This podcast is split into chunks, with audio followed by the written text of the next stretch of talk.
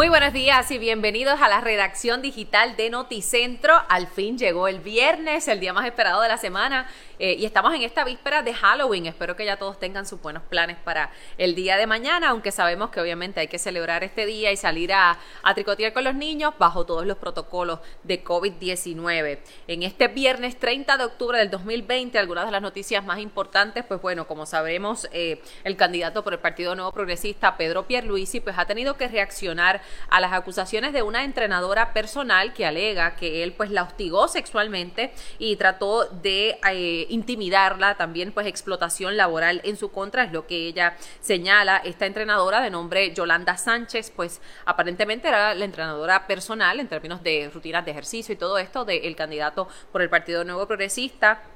ella, pues en su en una declaración jurada que hizo eh, alegando estos hechos, dice que en varias ocasiones él le hacía comentarios, que hizo acercamientos sexuales, que luego sintió que hubo una, una actitud de recriminación cuando ella se negó eh, a esto y pues bueno, eso es parte de lo que ella alega. Por su parte, Pedro Pierluisi ha reaccionado, ha dicho que estos señalamientos pues son parte de un operativo político en su contra, eh, porque obviamente pues este el testimonio de esta mujer sale a la luz pública pues a solo horas de este próximo evento eleccionario del martes 3 de noviembre. Y hablando de eso, el presidente de la Comisión Estatal de Elecciones, Francisco Rosado, dijo que ese conteo del voto adelantado podría retrasarse porque pues han enfrentado varios inconvenientes, entre estos pues la falta de funcionarios que sabemos que se ha estado eh, denunciando el comisionado del PNP pues ha dicho que las veces que han tenido que eh, detener los conteos de este voto adelantado ha sido porque el Partido Popular y los partidos de minorías no tienen suficientes funcionarios y pues para garantizar la transparencia del proceso y que no después no hayan alegaciones de fraude, pues hay que esperar a que haya más de un partido representado en ese conteo de votos una vez se abren estos, eh, estos sobres.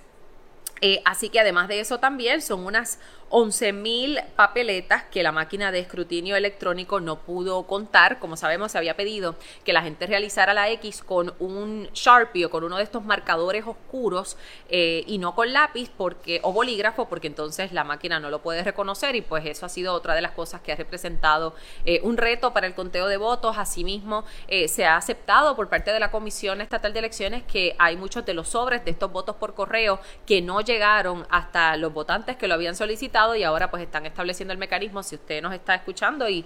no ha recibido ese voto, podría también llamar a la Junta de Inscripción Permanente más cercana, al donde usted haya sacado su tarjeta y quizás ahí entonces esté ese sobre con el voto por correo para que lo pueda realizar. Importante que tiene que enviar ese voto por correo en o antes del 3 de noviembre. Si el matasellos de la carta es después del 3 de noviembre, ya ese voto no va a ser válido y también aquellos que pidieron el voto adelantado por correo tienen que recordar que tienen que enviar esa fotocopia de su identificación con eh, la papeleta en el, en el sobre que usted devuelve ya una vez emitió su voto para que sea contado. Así también el Tribunal Supremo confirmó una decisión que tomó el presidente de la Comisión Estatal de Elecciones a los efectos de que esas, esos eh, sobres por correo, ¿no? esos votos por correo, después que sean con un matasello de ENO antes del 3 de noviembre, se le va a dar un espacio después del 3 de noviembre para que entonces puedan recibirlo en caso de que haya algún problema en el correo, de que se pierda esa papeleta y se tarde más en llegar, eh, pues se va a esperar hasta que se termine el escrutinio general para recibir esos votos por correo que puedan haberse extraviado en el correo de alguna manera y que entonces pueda ser contado. Bueno, pasemos ahora al tema de cómo van los casos de coronavirus en Puerto Rico. Como saben, todos los días el Departamento de Salud hace un informe todas las mañanas de lo que fue, ¿verdad? Las últimas 24 horas del avance de, esta, eh, de este virus en medio de esta pandemia.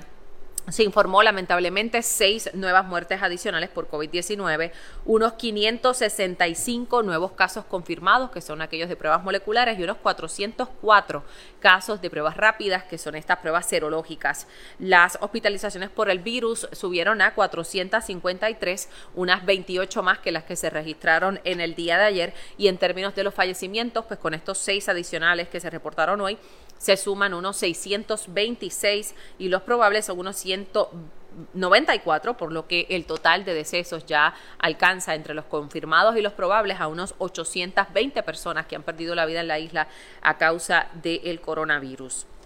Pasando a temas policíacos, eh, lamentablemente un hombre fue asesinado esta mañana en el estacionamiento eh, de un residencial. Esto ocurrió en el pueblo de Carolina, específicamente en el residencial Los Mirtos, entre el edificio 7 y 9. Ahí la policía recibió un llamado a través del 911 reportando eh, pues el cuerpo de una persona sin vida en este lugar que ya mencionamos y pues ahora mismo el caso está bajo investigación.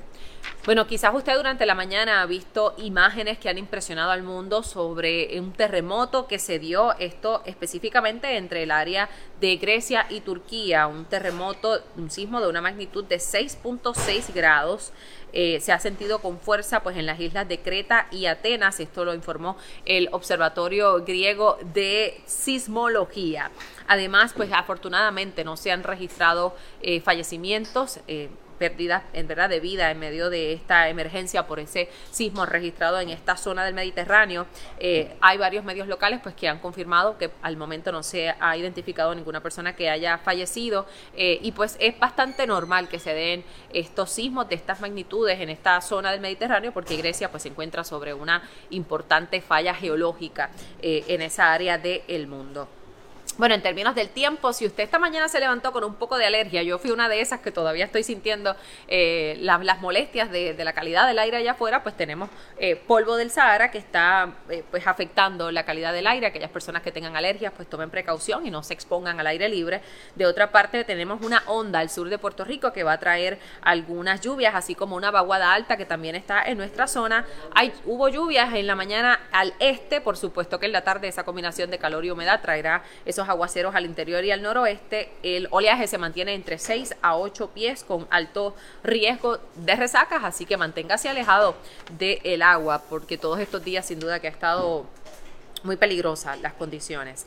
A todos muchas gracias por conectarse con nosotros en esta redacción digital. Ya saben que pueden compartirlo en formato de audio o de podcast a través de Spotify, de Apple Podcast o cualquiera de las plataformas. Lo busca como Noticentro y ahí va a poder compartirlo. Que tengan un excelente día, un excelente fin de semana. Yo los espero a las 4 de la tarde en nuestra edición estelar de Noticentro.